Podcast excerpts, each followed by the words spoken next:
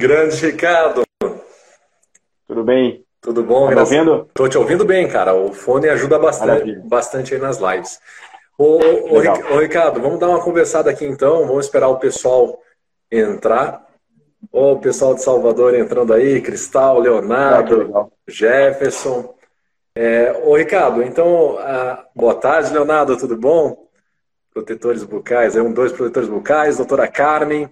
Gente, então é o seguinte, é, a nossa live de hoje é exatamente para a gente estar tá mostrando essa relação aí interdisciplinar da odontologia do esporte com outras áreas, né? E eu falo para todo mundo que a nossa, nossa área é, que tem uma correspondência mais forte dentro com a odontologia do esporte, fora da odontologia, com certeza é a fisiologia do exercício. É, o doutor Ricardo, ele é educador, o educador físico, né? Boni, cara. É, e, o, e o Ricardo tem uma história muito interessante aí comigo, principalmente, porque a gente montou a especialização no ano de 2011, né? Foram quatro turmas que passaram pela gente sem a aprovação do conselho ainda, a especialidade nem era reconhecida pelo conselho ainda. E quando eu montei a grade da especialização, eu fui procurar uma pessoa para tentar passar é, essas expertises da fisiologia né, para o dentista que gostaria de se especializar na odontologia do esporte. E foi um desafio, até isso que eu queria que o Ricardo contasse um pouquinho.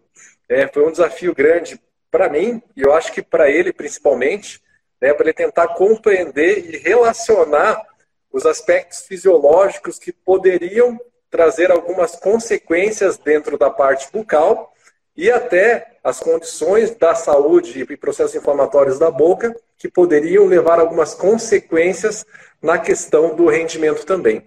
Então, Ricardo, é, agradeço demais aí o aceite do seu convite. Tá? A gente está fazendo essa, essa live nesse horário também, porque hoje a gente tem um público de Portugal aí participando da nossa live também, tem essa diferença de horário, né? Então, para os nossos amigos médicos dentistas, é, o horário deles lá agora é em torno de 20 horas. Então, Ricardo, eu gostaria Legal. que você se, se, apresentasse brevemente, contasse um pouquinho dessa história, né? Que foi uma coisa muito engraçada até, é, desse desafio que eu te propus aí dentro dessa nova área da odontologia.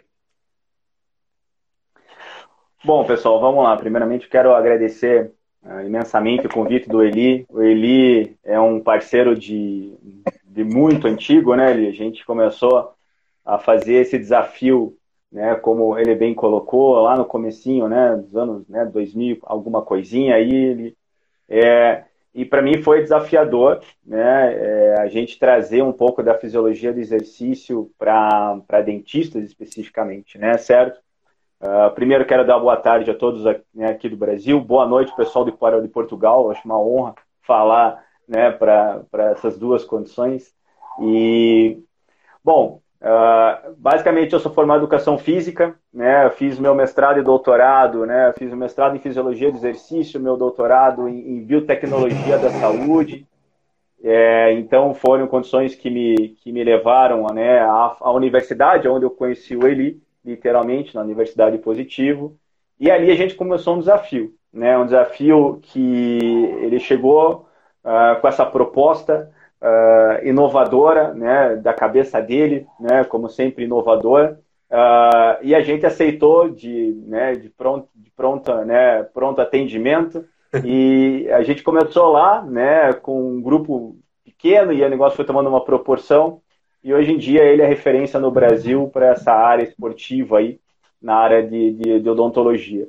Uh, e eu vinha contribuir né, um pouquinho com essa parte da fisiologia e trazer um pouquinho essa, essa condição né, como é que a, a, fisiologia pode interferir justamente na saúde bucal do, de, das pessoas, além dos atletas, também dos praticantes, né, dos praticantes, aqueles que são atletas recreacionais que a gente chama, né, certo?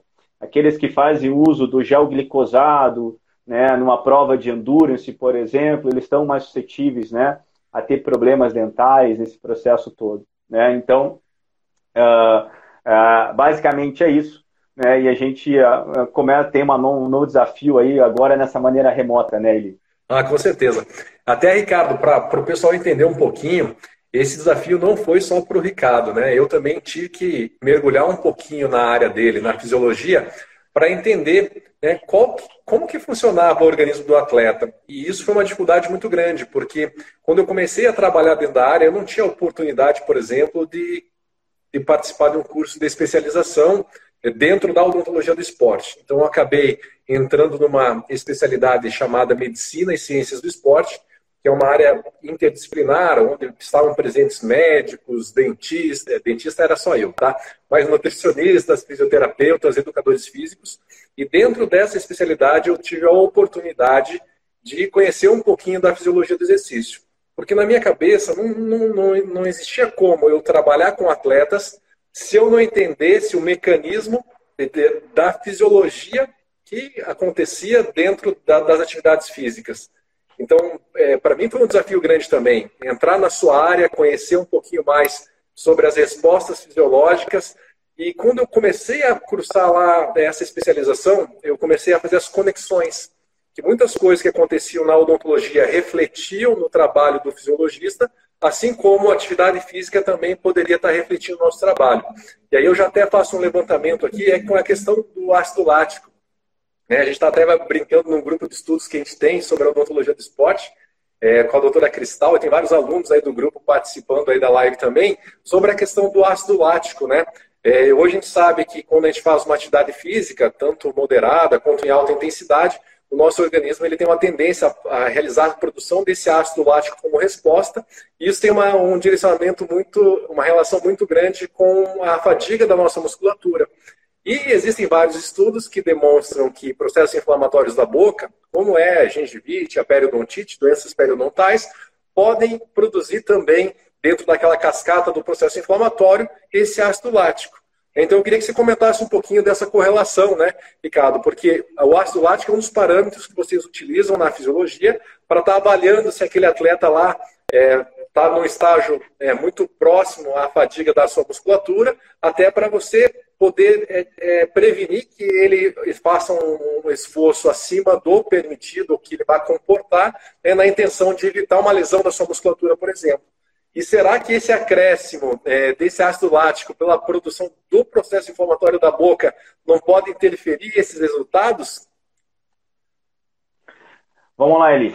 Excelente pergunta. Vamos lá. Essa, essa aí a gente né, lidou diretamente com todo esse processo, né? A gente, inclusive, fez uma, começou a fazer uma pesquisa, né, Eli, com isso. exatamente. Né, vendo pH salivar em atletas que estavam fazendo uh, exercício de alta intensidade.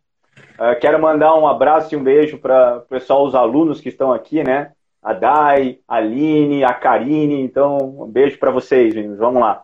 Então, olha só. É, é, bom, a, a, primeira, a primeira condição, a primeira premissa que a gente tem que entender é o que é a predominância aeróbia no exercício e o que é uma predominância anaeróbia no exercício. Né? Isso de, determina muito, o que determina muito é relacionado à, à intensidade do exercício em que você ah, ah, encontra esse teu atleta, esse teu aluno, ou até mesmo o paciente que vai lá no consultório de vocês.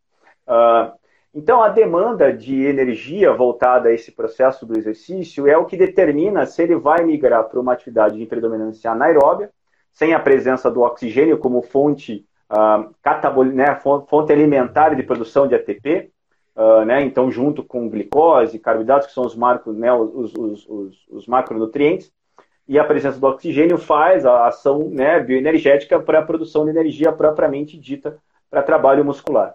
Uh, e um exercício aeróbio, onde eu tenho uma condição um pouquinho mais controlada desse exercício, onde o oxigênio chega numa condição uh, muito, uma oferta muito boa na condição muscular que está em trabalho, e ele utiliza isso como fonte principal de produtora de energia, né, certo? Esse oxigênio. E o produto final é CO2 e água, dióxido de carbono e água, né? Então, sem muito aumento dessa, dessa produção de lactato. Então, a, a, ideia é o seguinte, né? Quanto mais, quanto mais eu exijo da minha condição bioenergética, uh, na produção de energia, mais rápido ela, ela precisa ser feita, mais eu vou migrar para os predomínios anaeróbios.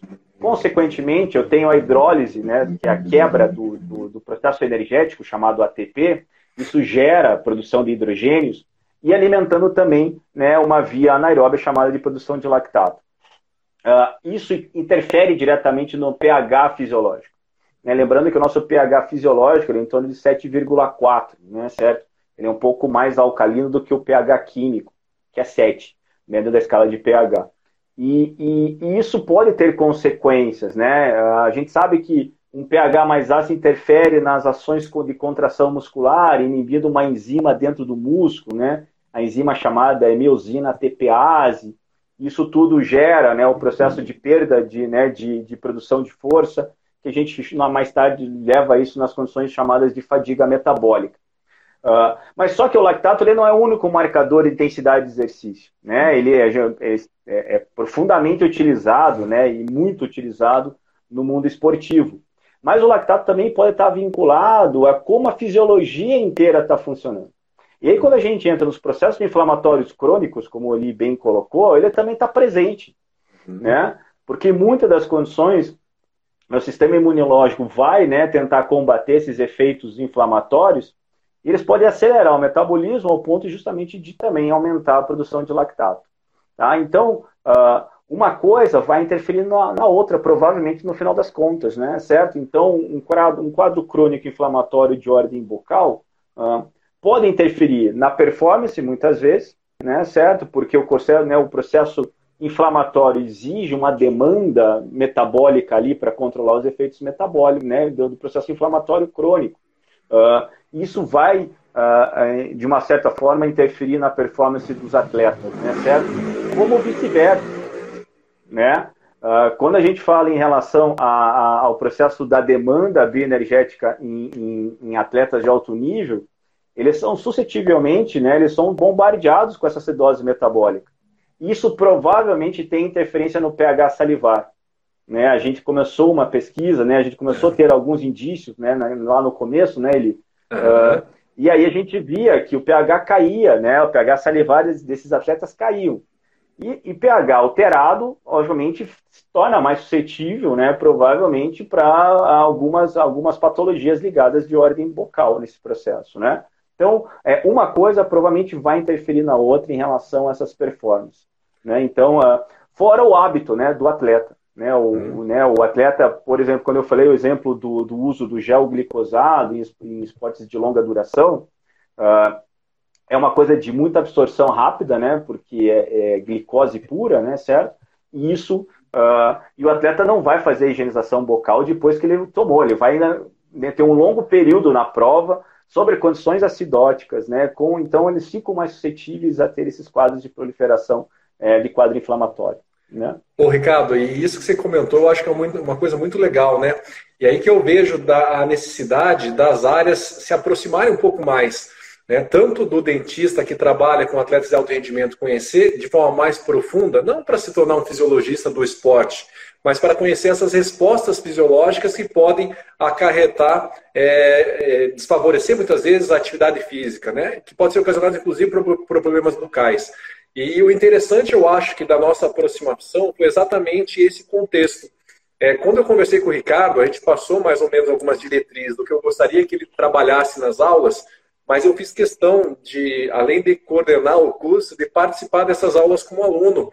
É, por quê? Porque eu tinha a minha experiência clínica, os meus direcionamentos e o que eu observava no meu dia a dia com os atletas é, relacionado à parte odontológica. Então a gente acaba acabar fazendo exatamente esse link. É essa conversa que, gente, que eu estou tendo aqui com o Ricardo é o que a gente acabava fazendo durante as nossas aulas. Então isso engrandecia muito, porque era uma troca de experiência muito grande. E às vezes a gente se vislumbra tanto com a nossa área né, que a gente não consegue enxergar que outros parâmetros podem interferir tanto na nossa quanto a nossa é, nas outras áreas também. E como é importante essa aproximação com o profissional da educação física, né? Que muitas vezes é o, é o único profissional da saúde que tem o contato com o atleta, inclusive durante os traumatismos que ocorrem durante as atividades. É o professor de educação física que tem esse contato. E olha que legal esse trabalho que o Ricardo comentou. Né? A gente fez coleta de uh, avaliação de lactato pela saliva. Né? Então, assim, hoje a gente tem uma maneira menos invasiva de fazer essas coletas também para estar avaliando esses parâmetros. Então, eu queria que você falasse um pouquinho sobre esses parâmetros e sobre esses testes salivares que a gente acabou fazendo eu lembro, Ricardo, que até a gente avaliou é, alguns alunos que fizeram algumas atividades lá também. Então, quem vai para a odontologia do esporte não, não tem como ficar parado, né? A gente colocou os caras na pista lá, botamos o pessoal para correr e depois a gente fez essas avaliações também. E um dos nossos trabalhos que a gente fez foi a avaliação desse ácido lático com o protetor ou sem o protetor, para ver se essa troca respiratória ou alguma coisa que pudesse interferir essa troca também poderia alterar essa questão metabólica. Então, eu queria que você comentasse com a gente um pouquinho, né? não é só lactato, como o Ricardo falou, mas essa questão desses parâmetros bioquímicos que a gente pode avaliar pela saliva, que podem estar contribuindo né, né, nesse contexto do trabalho físico com o atleta de alto rendimento. Não, ótimo ali. Na verdade é o seguinte, né? Quando a gente fez aquela proposta primeira com as pesquisas lá, lá no início, né? Certo? Uh, a ideia nossa era é, tentar identificar se a produção de lactato e a gente conseguiria fazer isso em forma de um exercício progressivo, né? Então, onde a gente coloca o, o atleta teve, né, indivíduos que eram inclusive atletas de MMA, né, naquela naquela amostra nossa, né? Ele, uh, a gente colocaria esses atletas em um exercício de forma crescente, em que à medida que o tempo iria passando esses atletas é, se tornariam é, mais né, exigidos na condição do exercício. Então, né, a, a, esteira, no caso, foi, foi um teste sobre esteira, a esteira ficaria mais rápida e mais inclinada. Então, e a gente queria provocar justamente uma acidose né, metabólica mediante ao exercício pela exigência bioenergética pedida no momento. Uh, e ali, no momento, a gente queria analisar qual foi a interferência no pH salivar. Se, se a gente tinha certeza que ele estava com alta produção de lactato, porque a gente media isso né, no sangue periférico, no capilar, uh, e junta tinha um pH em qual a gente tentava identificar o pH salivar. E a gente detectou queda desse pH, né? Certo? Queda desse pH. Provavelmente pela interferência, a única variável que a gente estava controlando era o lactato. Então, a produção de, né, de lactato sobre mediante os esforços físicos, uh, ela vai acontecer e ela gera uma, uma, alteração nesses pHs, né, mostrando essa condição que pode ser interligada. Coisa que é muito importante, porque como o Eli colocou, né, uh, não basta só a interdisciplinaridade, né, que é essa relação, né, eu sei um pouco, o Eli sabe um pouco da nossa área, vamos tentar conversar mas sim a multidisciplinaridade, né, que é a interação entre essas, essas, é, né, essas especialidades. Uh, isso funciona e sempre funcionou muito bem. Então, uh, quando a gente chegou nesse, nesse contexto né, de tentar ver ó, o que, que eu pode, pode contribuir dentro desse, desse processo, surgiu a ideia dos protetores. Né? Aí veio a ideia dos protetores. Bom, mas se então o exercício né, feito de maneira onde esse atleta, sem nenhuma restrição de captação de oxigênio, porque o atleta, mediante a captação do, do, do oxigênio necessária né, relacionada com a intensidade, ele fatalmente vai fazer, ele vai ser um respirador bocal, não tem como, né? Uhum. É a condição de maior captação de oxigênio que ele consegue naquele momento, certo? Então ele não vai fazer a, a respiração né, uh, de maneira uh, natural que a gente acha, né, que inspira pelo nariz, solta pela boca. Isso não existe no mundo da performance. Né? Ele vai respirar, ele vai puxar o ar pela boca.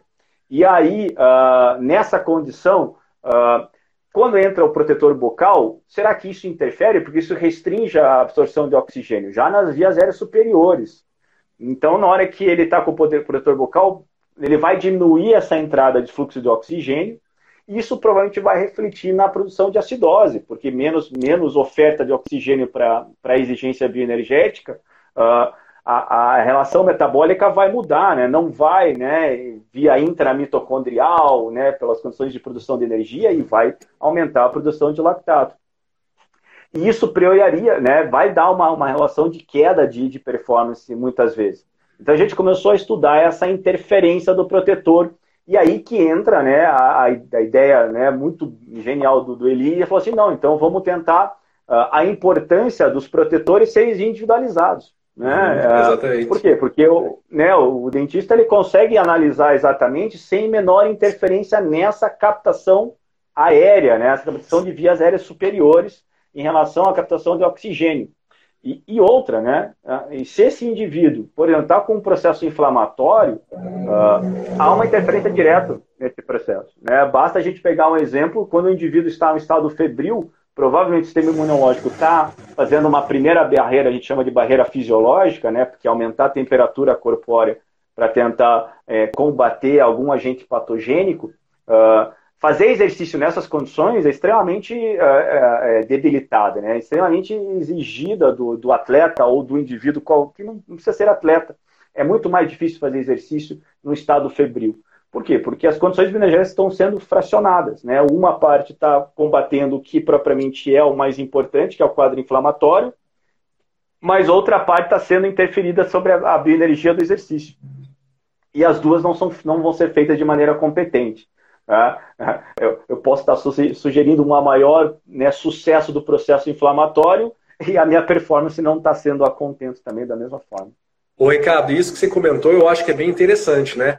A gente tem que entender que o exercício físico, a atividade física, ela é um processo inflamatório que a gente realiza de forma controlada. É lógico que o educador físico ele vai estar mensurando ali uma carga, é um tempo, um limite, é que teoricamente aquele atleta tende a suportar de forma adequada. Mas quando a gente trabalha com atletas de alto rendimento, esses limites né, chegam muito próximos ali a, a, aquele equilíbrio. Então, muitas vezes o atleta de alto rendimento está muito mais próximo de ultrapassar essa homeostase do que se manter. Né? Então, acho que isso é a importância do trabalho multidisciplinar que você colocou. A gente controlar esses processos inflamatórios para que eles não tenham essa interferência no seu trabalho e também que você tenha parâmetros mais próximos da realidade, né, que a interferência lática ela esteja relacionada à atividade física propriamente em si, e não a outros processos inflamatórios que vão estar competindo nesses sítios.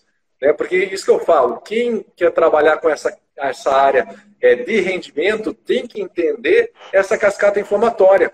Porque é isso que a gente gera no nosso corpo. Você está correndo, você está gerando micro lesões na tua musculatura. Você está levantando peso, você está gerando micro lesões nessa musculatura para que você obtenha uma resposta dentro do processo que, que, que, seja dentro daquele resultado que você espera. Né? Então, eu queria que você comentasse um pouquinho sobre essa questão de, de você controlar esses processos inflamatórios, Ricardo.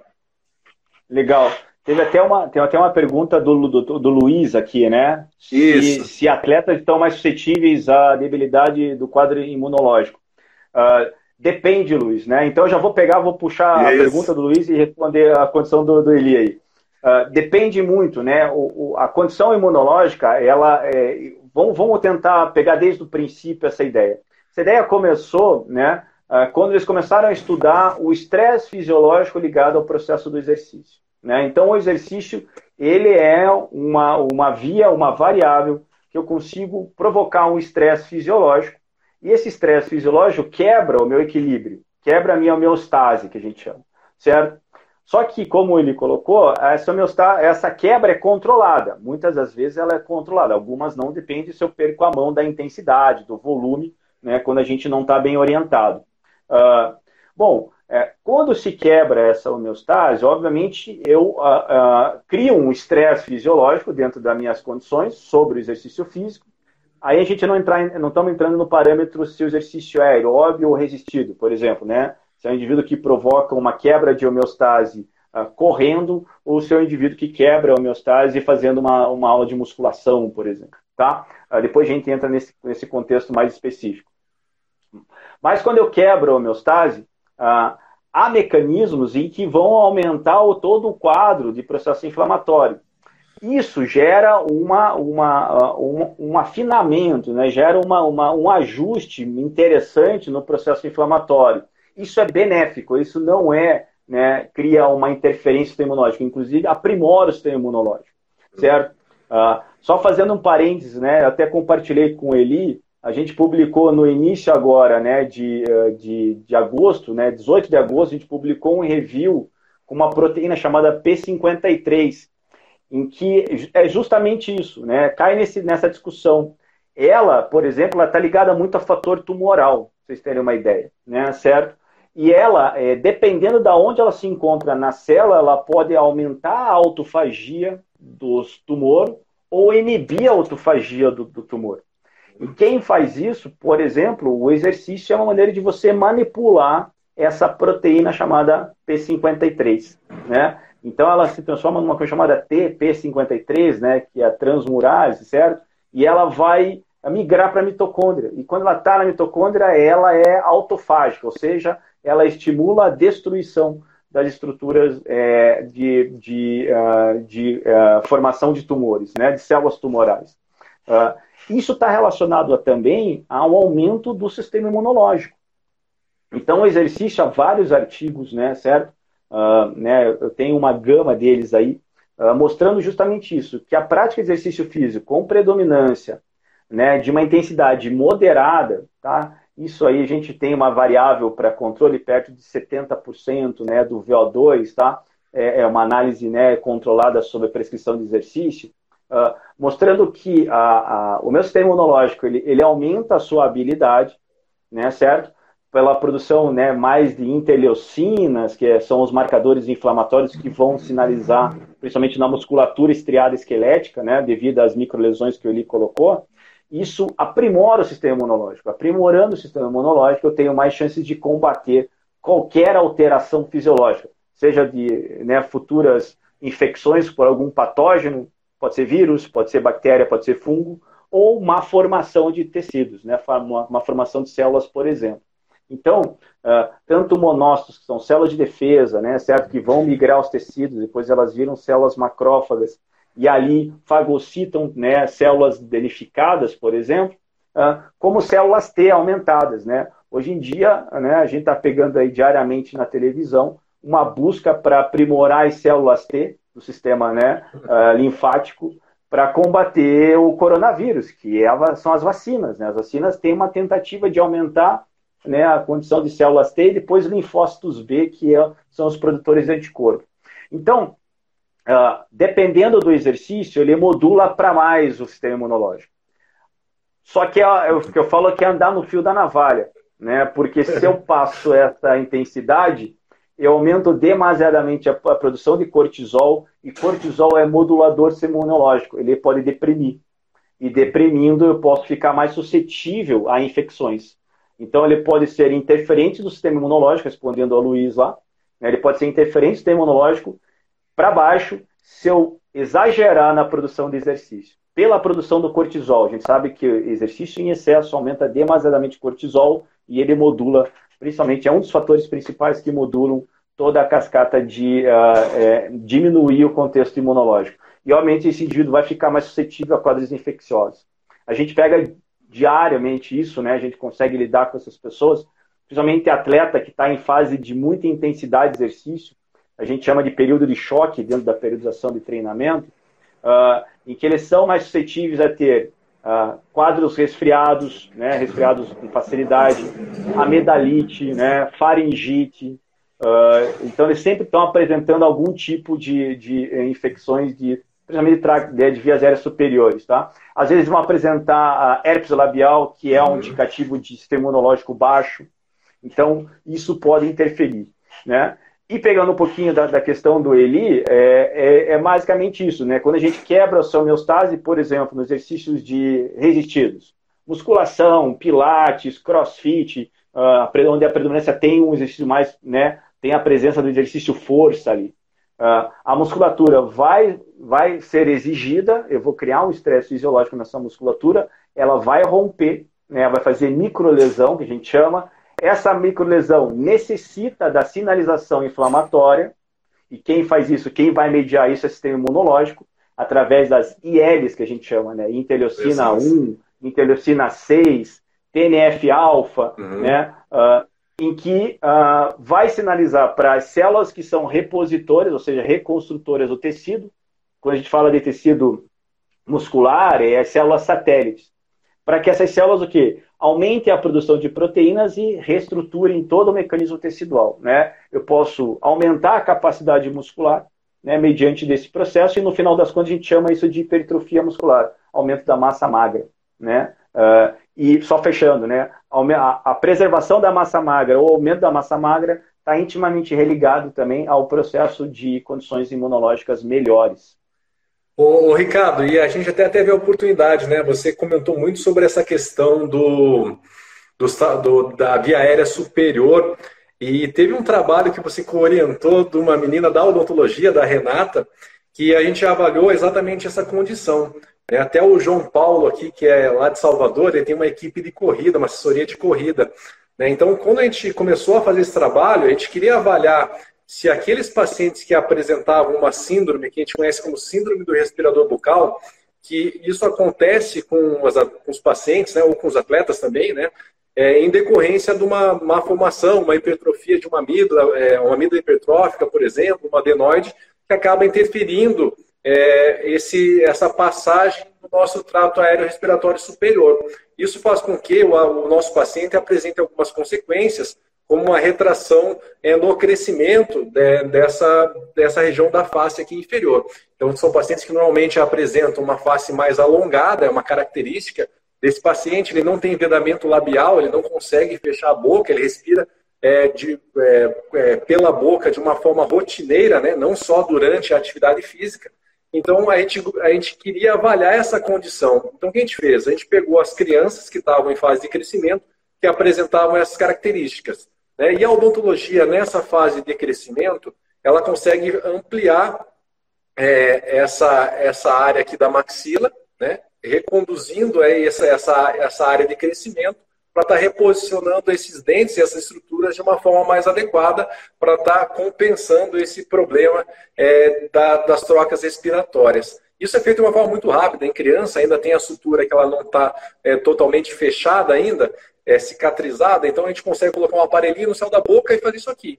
A gente faz essa disjunção. Quando essa, a gente faz essa disjunção, a gente automaticamente a gente faz uma liberação das vias aéreas superiores e mecanicamente a gente tem um aumento dessa passagem de ar.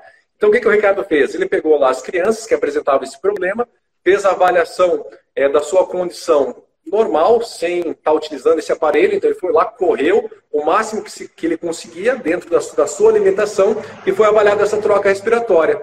Depois a gente fez essa expansão, foi feito um teste, se não me engano, no meio desse, desse trabalho, e depois que essa expansão tinha sido re realizada já uma semana após né, colocar ali o aparelho. E aí eu queria que você comentasse um pouquinho sobre esse, esse trabalho, porque muitos, muitas pesquisas relacionam essa troca respiratória é, avaliando radiografias de uma forma estática.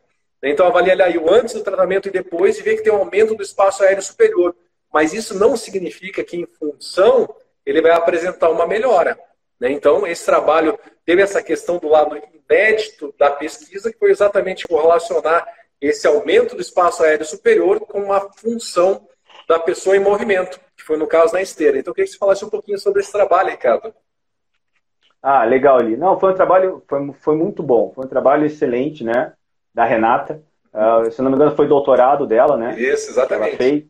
É, e a gente chegou com essa ideia, né? E dessa forma que o Eli colocou muito bem, né? Esse trabalho. É, e a maioria da, da, das análises eram de maneira muito estática, né? Como uhum. era de radiografias e tudo mais.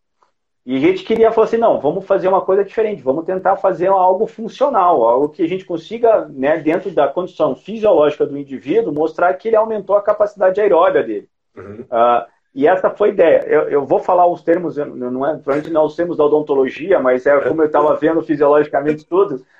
então, me desculpe se eu errar algum termo aqui técnico de vocês. Mas assim, o que a gente fez basicamente é o quê? A gente pegou as crianças, primeiro, que tinham esses limitadores, né, de vias aéreas superiores, uh, fez um teste de VO2, um teste de volume de oxigênio em que esses indivíduos faziam, faziam a esteira e analisava como eles estavam utilizando o oxigênio por essa condição. Então, analisava o processo respiratório, literalmente, desse, dessas crianças.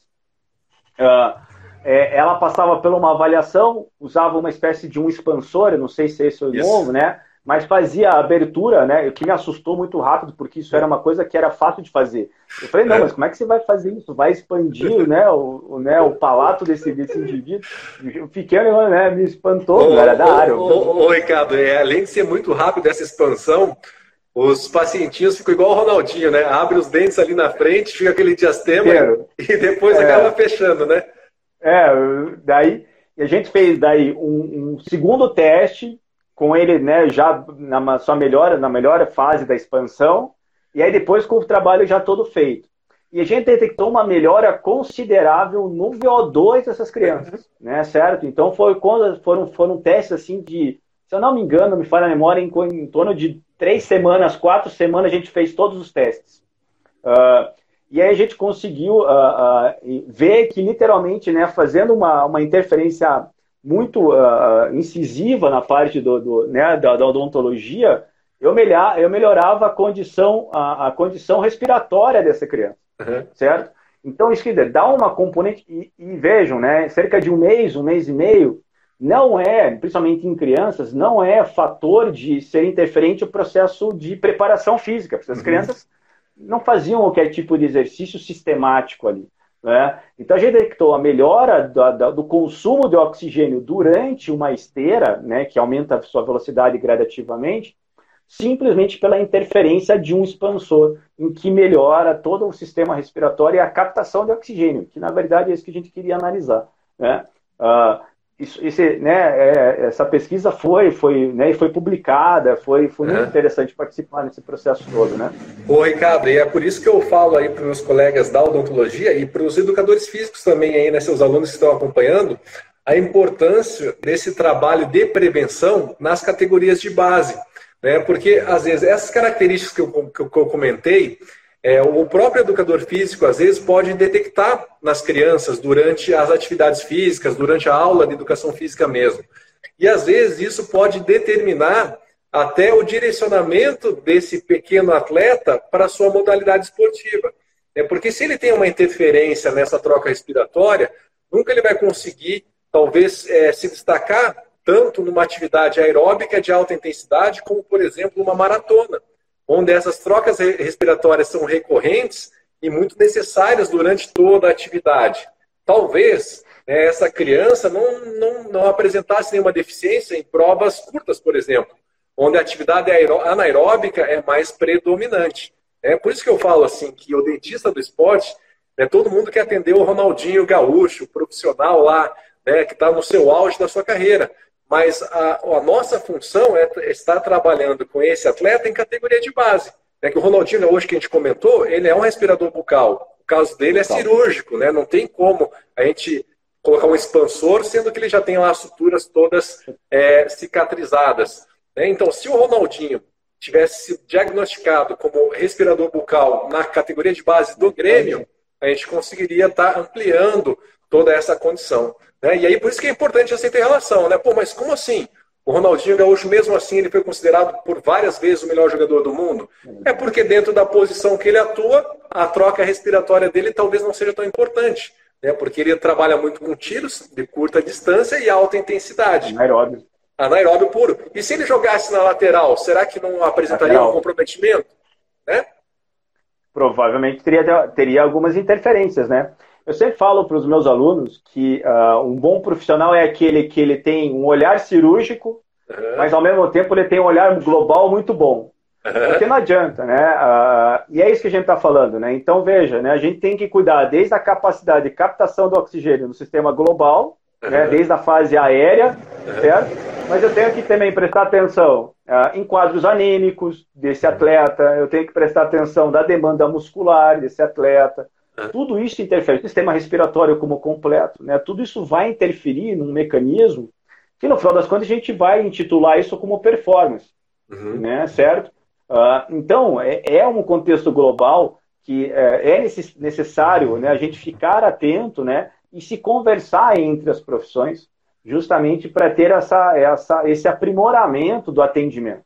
Né? Hoje, eu sempre falo que a qualidade do atendimento hoje ela não está só pautada em você, profissional, mas você ter a, a consequência e a, e a consideração de, de, indicar, né, dentro de uma gama de profissionais que pode auxiliar o seu, seu cliente, o seu atleta, o seu aluno, seja ele qual for.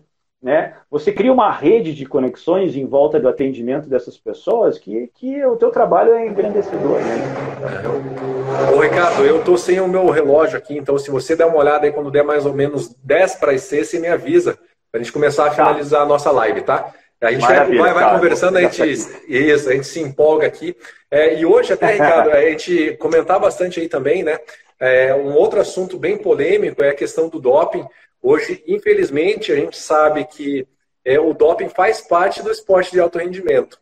E às vezes não é uma questão de querer aumentar uma massa muscular ou melhorar um rendimento. Às vezes o atleta ele acaba utilizando algum medicamento pelo simples, fato dele poder acelerar, por exemplo, o processo de reparo da sua musculatura para ele conseguir aumentar o seu tempo de treino. É, então, é, isso também é outra coisa que a gente conversava bastante durante Obrigado, Carminha. Avisa a gente aí quando for mais ou menos 10 para as 6, tá? É, isso é uma coisa que a gente conversava bastante na especialização, né? Mas e aí? O cara toma um anabolizante. A gente sabe que o trabalho de hipertrofia ocorre de uma forma sistêmica, não vai ocorrer apenas naquela musculatura ali da perna ou do braço, lógico que talvez com maior intensidade onde ele trabalhar mais, mas pode ocorrer também na musculatura da face. Né? E aí eu conversava bastante com ele, pô, Ricardo, músculo cresce, mas cartilagem não, né? E às vezes o cara, isso acontece não só com o, com o doping, às vezes o atleta ele tem um aumento de massa muscular tão grande que durante o trabalho de explosão, aquela articulação não consegue suportar aquela sobrecarga. Então eu queria que você comentasse um pouquinho sobre essa questão aí também do doping, do trabalho de hipertrofia, né, da musculatura, para a gente fazer essa correlação aí também. Até porque o, meu, o dentista faz uso de medicação, ele medica os seus pacientes também, né? E a gente, às vezes a gente pode ser o, o corresponsável pela, pela aquela incidência lá do, do doping no nosso atleta, né? É, olha só, né, o uso de, de, né, de uh, esteroides anabólicos, né, o uso de hormônios exógenos que a gente chama, né, aqueles que são injetáveis, uh, e todos eles são a base, basicamente a maioria deles são a base de testosterona ou derivados da. Uh, veja, né, eu sempre falo assim que hormônios que aumentam síntese proteica, dentre eles testosterona, GH, né, juntamente uhum. com o GF1 que não é um hormônio, é um coadjuvante desse processo todo. Uh, eu sempre falo que uh, o hormônio ele não faz distinção do tecido que tem capacidade de crescer. Ele vai fazer efeito em qualquer outro tecido, né? desde que esse tecido tenha a sua capacidade de crescimento. Uh, então, né, é, é, importante entender que o uso desses, desses, uh, desses esteroides anabólicos eles fazem efeito global. Certo? Na musculatura, que muita gente quer chegar nesse benefício para aumento de performance, e muitas vezes o uso disso é para suportar a carga de treinamento, como você bem colocou, né? o nível de treinamento é tão grande, tão grande que né, as pessoas precisam fazer uso de algumas. Não que isso seja legal, a gente sabe que isso né, é ilegal né, nesse processo, mas é, a realidade é o que muitas pessoas fazem uso. Uh, mas o processo é uh, não está só ligado à massa muscular estriada esquelética, os músculos né, que vão fazer o processo da performance. Mas também está ligado em, outros, em outras circunstâncias, né, certo? Por exemplo, o GH está ligado ao processo de aumento radial da estrutura óssea. Né? Esse indivíduo já passou para a sua maturidade óssea, certo? Ele não vai aumentar a sua estatura, mas ele vai mandar aumentar as extremidades talvez aumentando as extremidades, interfere direto no sistema né, da maxila, porque a maxila também faz um aumento radial, certo? Então ele pode estar mais suscetível a ter interferências na parte toda da produção dental em relação a esse mecanismo. Uh, ele fica mais suscetível a, a problemas articulares, porque as, as, musculaturas sendo mais aumentadas, né, há uma sobrecarga articular, né? Então, na maxila, como também no ombro, no cotovelo, no joelho. Então, eles estão mais suscetíveis. E o uso do GH não é tão incomum, é recorrente né, no mundo esportivo. Né? Não só no, esportivo de performance, mas também né, em academias para aumentar a massa magra. Então, são, são condições que deixam esse indivíduo mais suscetível a esse tipo de problema. E os com base de testosterona, uh, veja, né? Uh, o coração, por exemplo. O coração também é uma estrutura muscular, né, estriada cardíaca. Uh, e ela há um modelamento, né? a gente chama de remodelamento. Há uma hipertrofia chamada hipertrofia concêntrica, que ou seja, que é para dentro, né, certo? Não é hipertrofia excêntrica, onde muita modulação né, do exercício faz um aumento do, do, do, do órgão, do coração, mas para fora. O aumento de tamanho porque ele aumenta a sua força de contração. E, e, fazendo uma hipertrofia interna, a hipertrofia concêntrica, eu tenho um remodelamento de carga negativa nesse coração. Uhum. Lembrem que o coração são por quatro câmaras, e se eu hipertrofio para dentro, eu diminuo essa câmara cardíaca. Isso diminui o aporte de, de, né, de sangue dentro dessa câmara cardíaca, então ele fica com um coração muito forte, muito potente, mas com pouco volume e aí ele começa a ter as insuficiências cardíacas. Então, isso pode gerar problemas, inclusive, né, cardiovasculares nesse processo todo. E às vezes é muito usado nesse mecanismo né, de condições de, de mundo, no mundo esportivo. Né? Ô, Ricardo, até você colocou essa questão que é bem interessante. Né? Eu queria que você até comentasse um pouquinho mais, porque o atleta, quando ele realiza uma atividade física, ele pode ter uma alteração do tamanho é, do coração em decorrência da própria atividade, não só pela hipertrofia por um anabólico, por exemplo. Né, que as pessoas conhecem como o coração do atleta. Então, quais são essas alterações? O que, que acontece, Ricardo, quando a gente faz uma atividade física? A gente promove uma melhora dessa musculatura cardíaca também? Sim, há vários, há vários pontos importantes né, que a gente sempre está analisando. Né? Uh, uh, isso, foi, isso foi matéria, inclusive, da, da, da né, do, do Nobel de 2019, né, uhum. chamado de RIF, e tudo a ver com o lactato, no final das contas, né? Porque o RIF é o fator indutor à hipóxia, né? Então, é. em inglês, né, é o fator indutor à hipóxia. Fazendo a hipóxia, eu, eu, eu vou modular uma série de condições fisiológicas que a primeira, que é estritamente benéfica ao coração, que é a neovascularização. Uhum. Ou seja, o exercício físico ele provoca formação de novos vasos.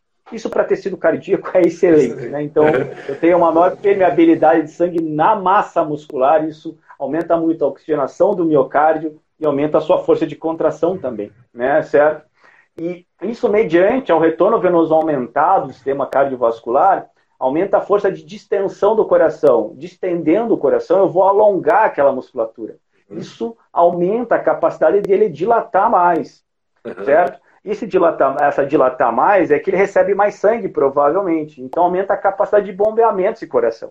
Eu estou modulando esse coração para aumentar toda uma série de condições fisiológicas benéficas desse mecanismo. É o primeiro, é o primeiro remodelamento positivo que eu tenho, o aumento do tamanho do coração, que a gente chama de hipertrofia excêntrica agora, né? né? Excêntrica, para fora. É. Mas mediante isso, o coração precisa ter uma força de reação, que a gente chama de força elástica. E na hora que ele distende, na mesma proporção, ele contrai com mais força. Então, ao mesmo, que, ao mesmo tempo que ele hipertrofia para fora, ele aumenta a sua massa, mas não altera a câmara cardíaca sobre o modelamento do exercício físico, né? certo? Uhum. Então, ele tem uma hipertrofia excêntrica, primeiro, para fora, depois concêntrica, para compensar a maior volume de sangue no seu coração.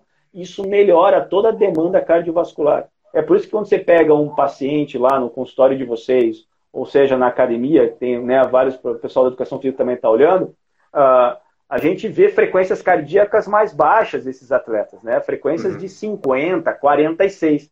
É um coração totalmente eficiente, né? Com uma demanda né, muito importante, né?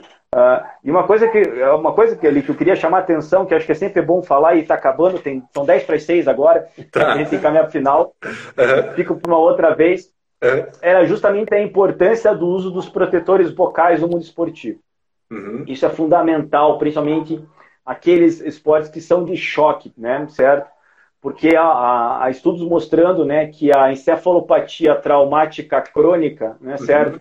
Que são as micros, os microtraumas de ordem cerebral, eles estão associados às doenças neurodegenerativas, né, como Alzheimer, uhum. como Parkinson, e no final das contas a gente chama isso, né, de síndrome pugilística, né, certo? Então, uh, é, essa condição do protetor bocal, às vezes, né, é melhor para dissipar essas forças de impacto que esses atletas recebem, né? Uh, sem contar MMA, ah, que é direto, né? Mas jogador de futebol, jogador de basquete, esses atletas precisam né, ter uma atenção especial a essas condições também. Isso aí que você comentou, realmente é essa importância desse trabalho interdisciplinar, né? Porque às vezes quem tá, tem que estar tá conduzindo esse atleta para o dentista, para estar tá fazendo uma avaliação e uma confecção de um protetor individualizado, é o educador físico. Né? E o educador físico ele, ele é super importante porque é, ele vai estar recomendando a busca de um especialista e ele tem que saber também que ele não pode encaminhar o cara lá para a loja Tico Esportivo para ele comprar qualquer tipo de protetor que o que às vezes, muitas vezes acaba acontecendo, né?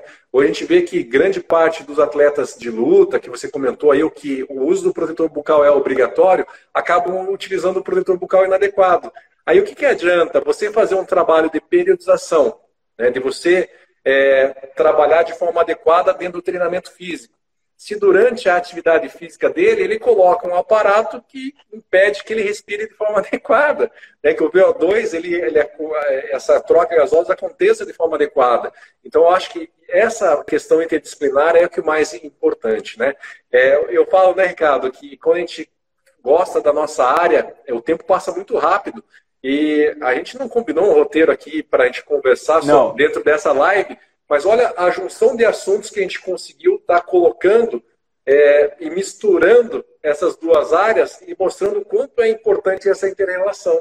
Né? Até a questão da doença periodontal, das bacteremias, Você falou de coração. Se o cara tem uma doença periodontal, a gente sabe que só escovar o dente pode gerar uma bacteria transitória, então a atividade física não é diferente. E para onde que essas bactérias vão? Pode chegar também às paredes arteriais, né? Sim, inclusive, inclusive tem, tem pesquisa mostrando da, na, nessas condições de deposições de bactérias na, na, nas válvulas cardíacas, né? Dando valvulopatias. Né? Então tem relação direta, né? Exatamente. Ô, Ricardo, eu acho que a gente vai ter que marcar mais algumas lives mais... aí para a gente pegar e fazer algum levantamento mesmo desses outros aspectos. É, Mas eu gostaria. O Luiz de... até perguntou aqui, o Luiz até perguntou sobre o sono. Vai ficar para uma próxima, Luiz. Desculpe aí, mas não vai dar tempo. A gente tem cinco minutos. Então, mas o, interfere o, sim. Ô, Ricardo, a gente pode marcar, inclusive, uma live sobre roncoapneia, sobre sono, a interferência no sono no rendimento físico do atleta, ah, né? É, o, o, Luiz, então, é, Luiz, Luiz, obrigado pela participação. Ô, Ricardo, eu te agradeço demais o aceite do convite. A gente está fechando aqui Imagina. a nossa live. Eu queria deixar bem claro aqui para todo mundo que está participando que tanto eu quanto o Ricardo, a gente está aberto a responder os questionamentos de vocês. Se a gente não conseguir agora, mande um direct, um direct ali para a gente que a gente vai responder. É, o Ricardo, ele é professor é, da nossa especialização de odontologia do esporte, ele é autor do capítulo de fisiologia do exercício, do nosso livro de odontologia do esporte. E agora vocês entendem o porquê.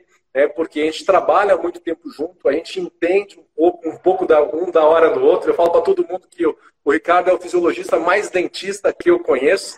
Tá? Então acho que por isso que essa parceria deu tão certo. Né? A gente faz várias pesquisas juntos também, né? então isso acho que é super interessante. Então, Ricardo, eu gostaria de abrir aqui o espaço para você né, se despedir aí também da galera. Eu agradeço a participação dos seus alunos, dos educadores físicos. Daí eu quero contar com o trabalho de vocês junto com o nosso trabalho da odontologia. Então, Ricardo, mais uma vez, muito obrigado pela tua participação. Gostaria que você se despedisse, né, para que não corte a nossa live aí, sem você poder dar suas últimas palavras aí para gente, Ricardo. Beleza. Compromisso assumido em relação a Ronco. Ana, né, Karine, pessoal, os meus alunos, obrigado pela participação. Uh, é, Bom, quero agradecer, Neuri, também aluno, tá cheio de aluno aqui, meu. Que bom, bom que bom. Uh, é, bom, quero agradecer a oportunidade de a gente fazendo essa, essa, essa troca de informações, acho que isso é fundamental para enriquecimento da, da, da ciência em, né, em geral. Uh, né, é importante a gente fazer essa, essa relação, uh, trazer a experiência de vocês né, para a educação física, a gente levar a experiência da fisiologia para a área da, né, da, da odontologia. É, isso é de fundamental importância e, e, e, gera ideias atrás de ideias. Acho que isso que a gente é movido, né? Ele, uh, né, como a gente faz essas condições, tornar isso realidade dentro do processo da pesquisa. Uh, quero agradecer mais uma vez né, a oportunidade de estar falando para um público né, da Odonto, uh, que a gente vai participar mais vezes, porque a gente está muito tempo nessa história, né, e acho que é importante a gente continuar divulgando né, para todas as áreas a importância dessa dessa congruência de informações. Acho que isso é fundamental. Obrigado pela participação de todos aí. Valeu. Com certeza. Valeu, gente. Eu vou encerrando aqui a live. Para quem não conseguiu assistir ela inteira, ela vai estar lá no nosso IGTV, no IGTV. É, eu não sei se fica por 24 horas, eu acho que fica direto, né? Então depois a gente vai fazer um compilado aí também do nosso, da nossa conversa e a gente vai jogar lá no nosso canal do YouTube, tá bom? Valeu, Ricardo. Obrigadão pela participação. Um grande abraço a todos. Beijão tchau, aí para todo mundo. E até mais. Valeu, Ricardão. Um abraço. Até mais. Tchau, tchau.